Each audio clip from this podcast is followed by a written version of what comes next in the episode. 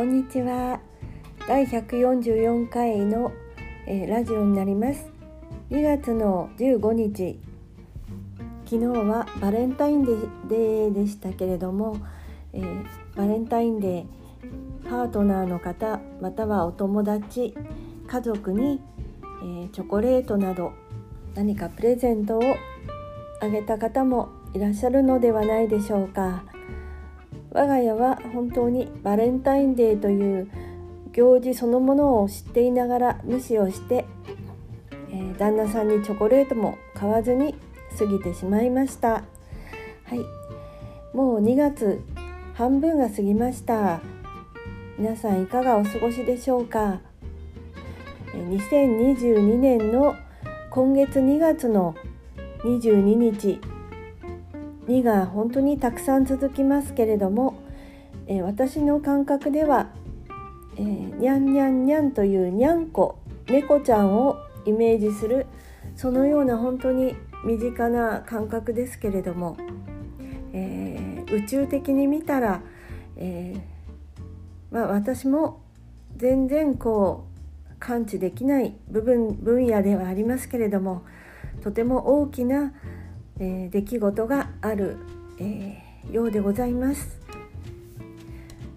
えー、実際に私もその内容を聞いて、えびっくりしましたけれどもえっ、とまあ一言で言えば本当にえっ、とまあ将来的には本当に希望しかない明るく明るく何かこうどんどんこう肩の荷が下りていくようなそんなえ、気持ちがいたしました。はい今日はですね、えどんな内容になるかというと、まあ、いつもと同じような感覚で、えー、頭の中にあるような内容を、え3つほど喋りながらきっと言葉は変な言葉だったりとか、えちゃんと喋れないんだろうなっていう感覚ではありますが、えよろしかったらながら聞きまたは倍速でお付き合いくださいませ。え今日の内容はですね、えこのポッドキャストのポッドキャストアートといってトップ画像があるんですけれどもこれを、あのえリスナーさんの方にプレゼントしていただきましたのでその、えご紹介いただその内容であるとか、えまたは、え大阪駅でつい先日迷子になりまして30分間本当にこう大阪大阪駅の中をさまよってたんですね。ちょっとそのような内容をまあ私の失敗談経験談としておしゃべりしたいと思います。または今日、えー、144回目の公開ということでえパッと浮かんだのが今あのオリンピックの開催されてますけれども先日あのえーと、スノーボード男子ハーフパイプの平野歩夢選手がですねすごい大技を決めて、えーと、ちょっと何ていう技だったかもちょっとネットで調べ直したんですけどトリプルコーク1440読み方がトリプルコーク1440という大技があったんですけどそれが1440ということでえー、144回目っていうことでちょっと、えー、嬉しくなって調子に乗って調子に乗っちゃって、えー、話してみました、えー、ではどうぞよろしくお願いいたします。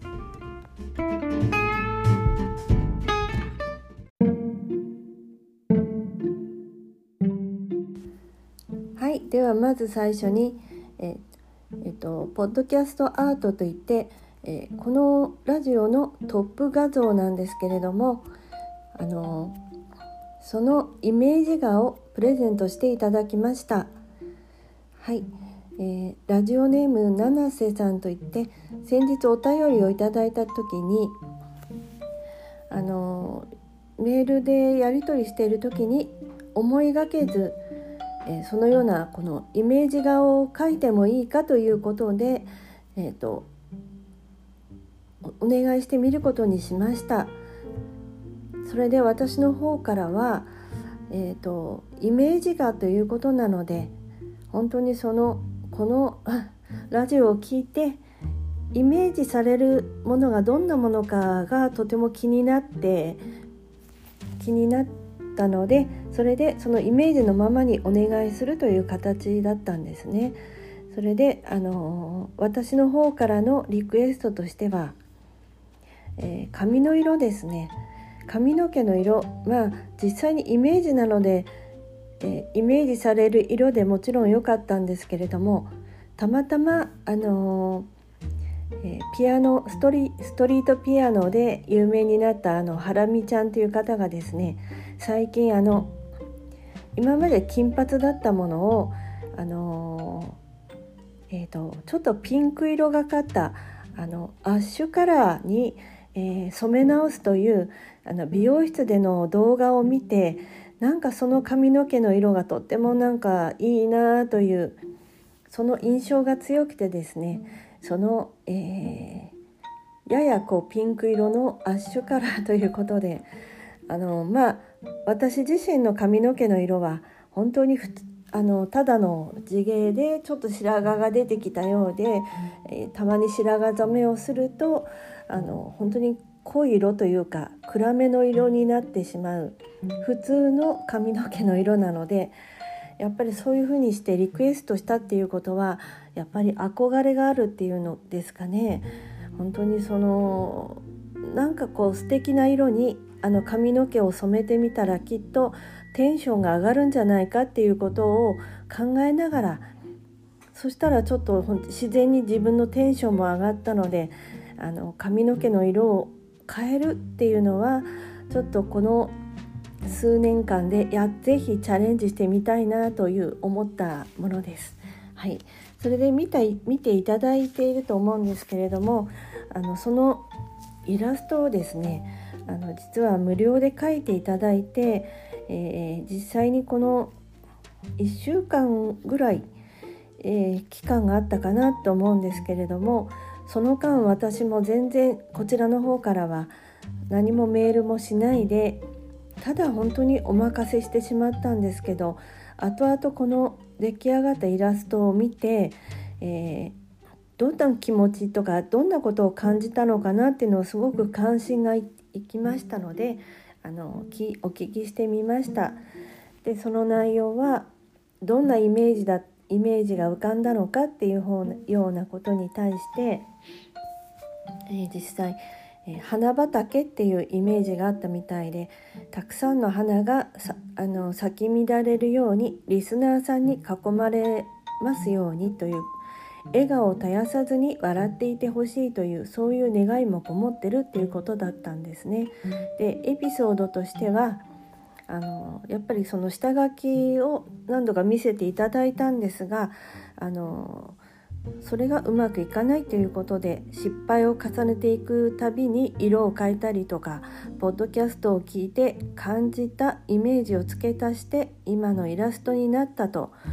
そのように教えてくださいました。本当に七瀬さんありがとうございました、えー、何かその自分では今までそのトップ画像というものをあの自分で作ったりとか何かの、えー、写真をちょっと加工して、えー、載せたりとかそんな形でやってきてなんかいつかはそのプロのイラストレーターさんであるとかちょっとお金を払ってなんかそういうのを書いていただいたらいいのかななんていうイメージはしつつもずっとずっとなんかあの何もしてなかったんですよね。それであの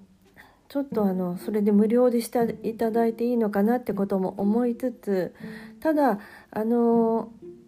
せっかくせっかくというかそのそういうお話をいただいてそのイメージがどんなものかっていうのをすごく知りたいなっていうのがありました。で実際そのイラストを見てで今話しながら感じるのは本当になんか色色を添えていただいたなとか、えギフト、えギフトをいただいたなっていうなんかそれをなんか受けと受け取っていいのかなと思いつつ受け取ったっていうこととそれからなんか自分ではこの何のなんか感覚もなしにただずっと喋ってきて、えー、収録公開していたなっていう感じで多少こうちょっとマンネリ化しつつあるのかもしれないんだけれどもそういったあのまあ実際はそのイメージのイラストと実際の私っていうものは年齢的にもとてもとても 離れていたり、えー、するわけなんですけれどもなんかそのそこに、えー、その何、えー、て言うかフレッシュな感覚をもらったなっていう感じがとてもします。本当に、えー、七瀬さんどうもありがとうございました。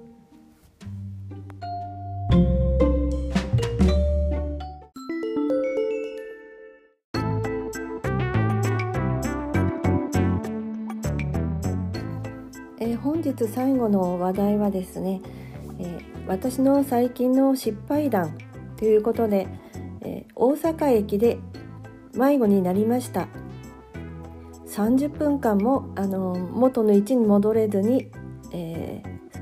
さまよっていた というそういう失敗談をちょっと喋ってみたいと思います。えーとえーと、主人と夫と一緒にですね、えー、1年に一度の人間ドックを受けた帰りですね。あのー、まあいつもよりは早めに終わったということでちょっと早く地元のその、えー、駅最寄り駅まで戻ってそこであのモーニングを食べようかっていう話になったんですけれども、えー、その日、えー、大阪駅に行ってみると電車が止まっていて何かこう事故があったとそれでもう1時間以上結局その大阪駅で足止めを食うことになってしまいました。であの迷子になったのはあの駅構内ではなくて、え、駅の改札を出てそれでまずあの夫と一緒にあのちょっとじゃあなんか喫茶店かコーヒーチェーン店かあの休める場所でなんかモーニングみたいなものが軽く食べられるようなところっていうのを探して、えー、まあそれを見つけるまでにもかなり歩いたんですけれどもまあちょっとあの、まあ、そこがいいかなということで確か喫茶喫茶クローバーとかいうあの正式な名前かどうかはちょっとわからないんですけれどもあのモーニングも食べれるそういう、えー、喫茶店に入りました。えそこで、あのまあ、バタートーストの普通の、まあ、一番ちょっとお手頃価格のモーニングをた、あの夫と頼んでそれで、あの食べました。えーとまあ、鼻から胃カメラっていうのをまた今年もやってましたのでその麻酔が切れるまでの時間があの夫婦でちょっと違っていたんですね。まあ、そんなことで、えー、あのモーニングをいただいてであのそれぞれがスマホを見ながらちょっと無言で あのそこでちょっと時間を潰すみたいなその電車が動くまで待とうっていう感じだったと思いますね。それで、えー、まあそんなにあの、まあ、ちょっとお手洗いに行っておこうと、まあ、そんなに全然切羽詰まってもいなかったんですけれどもあの、まあ、トイレがそこのお店の中にあるかなと思って見たんですけど見当たらなくってまあそんなに広い店内ではなかったです。あ見つからないなと思ったのでもしかしたら外に行かなければいけ外に出なきゃいけないのかなと思いつつ、えー、店員さんに聞いたらあの、まあ、そのトイレまでの道順を教えてくれたんですね。でなんかすごく簡単に聞いたのですけれども、まあ、ちょっと席に戻って夫に「ちょっとトイレ行ってくるね」っていう感じで、えーまあ、トイレに行くだけですので上に着ていた、あの上着と上着というかコートとそれから、えー、スマホも一旦カバンに入れようとしたんですけどちょっと一瞬迷ってあスマホは置いてこうってなんかテーブルの上に置いたんですよね。ですから本当になんかあの外に出たら寒いのは分かっていたんですけれどもなんかあのすぐ戻ってくるんだっていう頭で、えー、上着を置いて、まあ、スマホも置いて本当に身軽な感じで、えー、行きましたあの外に出てちょっと歩いて、え、そこで角を曲がったらすぐ見えるのかなと思ったら意外や意外でちょっとあのトイレ、ま、あの天井のところにあの案内板というかあお手洗いはそちらの方だなっていうちょっとだいぶ先の方だなっていうのを思ったんですけど、まあ、そこまで行きまして行きました。であの近くまで行ったらそのそのまっすぐな線上には実際にはなくてまたちょっと角を曲がってっていう風にえー、それで、えー、行きまし行きましたね。あ実際にですねその、まあ、喫茶店の中であのお手洗いはどうも外にあるようだっていうのを分かった時にですね、まあ、そこで一瞬迷いはありました今わざわざ行っておかなくても、えー、そのお店を夫と一緒に出てそれであの改札に入る途中で寄ればいいかなっていう頭もあったんだけど本当にその時のことを思い出すとあれも一瞬の迷いで選択があったなって感じなんですけどはい。まあ実際お手洗いを済ませてまたそこの元の場所に戻ろうと思ってあまり何も考えずにあまり何の不安もなく歩いていったんですけど歩いても歩いても元の喫茶店にたどり着かなくてあのー、それでも全然焦らないで不安にも1ミリも不安にもならないで歩いていたんですけれど歩いても歩いても全然つかなくてあのそのうちにあれどうかどうも迷ったんじゃないかなっていうことに初めて気がつきまして、えー迷ったってことに気がついてからはちょっと慌て出しました。なぜかっていうとそのスマホも置いたままですので夫に助けも求められないしいやでもまあ実際うちの旦那さんもですねあの男性にしてはあのなて言うの？方向音痴というかそういうところがありますので、まあ、助けを求めたところで助けに来てくれるんだろうかっていうそういう考えもあったわけです。で実際にうんまあそれに上着も着てないから寒い寒いしですねなんかそのそのそういう格好でその実際に1月、えーと、2月の初めの方でしたのですごく寒い時に上着も着ないでなんかあの歩いてるのがすごくかっこ悪いなっていう意識も意識もありましたね。はいで結局はでもでもとうとうやっぱり誰かに聞かないとこれはどうしようもないっていうことが分かったんだけれどもその喫茶店の正式名称もどうだったかなっていう自信もなかったりそれであのその何て言うか駅構内だったらそのインフォメーションみたいなところすぐ見つけられたのかなって思うんだけれどもいや誰に聞いたらいいのかっていうのがまず分かんなくなりました。まあプチパニックみたいな感じですよね。まあパパニックといっても私はそのいわゆるパニック症のようなそういうな体にそういう不安的な内容は全然出ないんですけれどもとにかくそのスマホを置いてきてしまったことまたは上着も着ないで来てしまったことを本当に後悔しました。でそのまんまあのとにかく歩くのは全然止めなかったんですよね。ずっとずっと歩き30分間歩い歩き続けたわけなんですけれども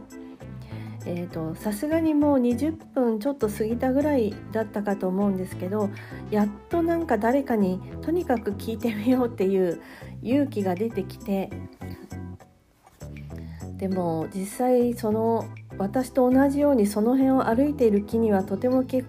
く気になれなくてとにかくその、えー、ショップだったり、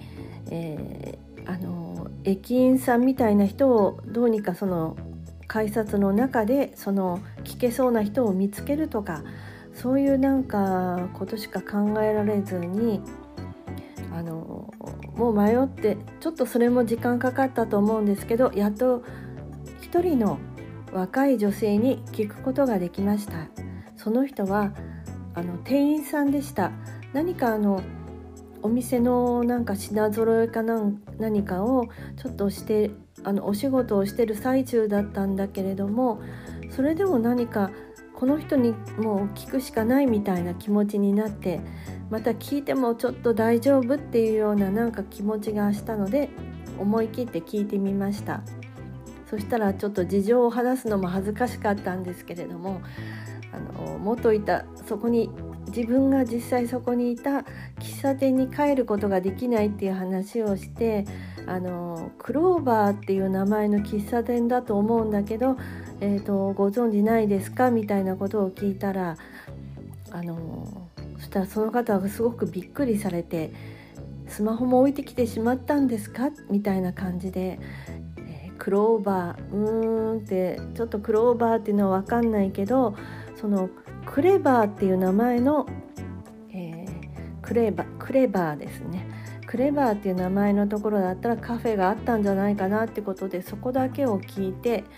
えー、ありがとうございましたって言ってその場を離れました。で実際にはクレバーとクローバーじゃ全然違うしあの実際にその方が言う方向に行ってみたんだけど全然やっぱり違うんですよね景色というか見える雰囲気が。それででも何か不思議なんですけどああの聞くことができたっていうなんか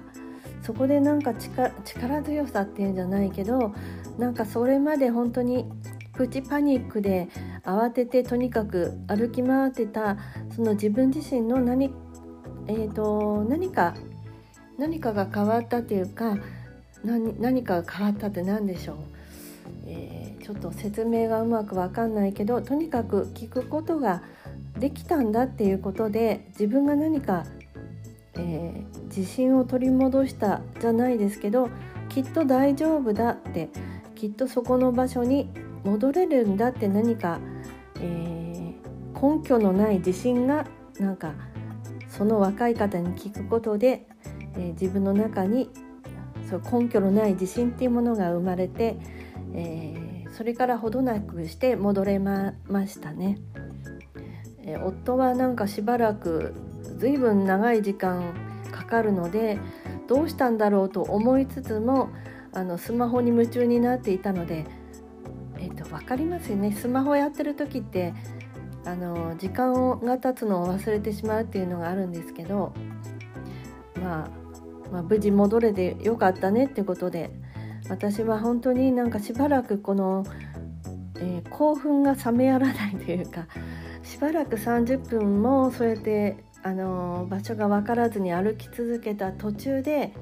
これはひょっとして認知症じゃないかとかアルツハイマーじゃないか脳の何かじゃないかっていうそういう、えー、一末の不安みたいなものも頭をよぎったんですけれども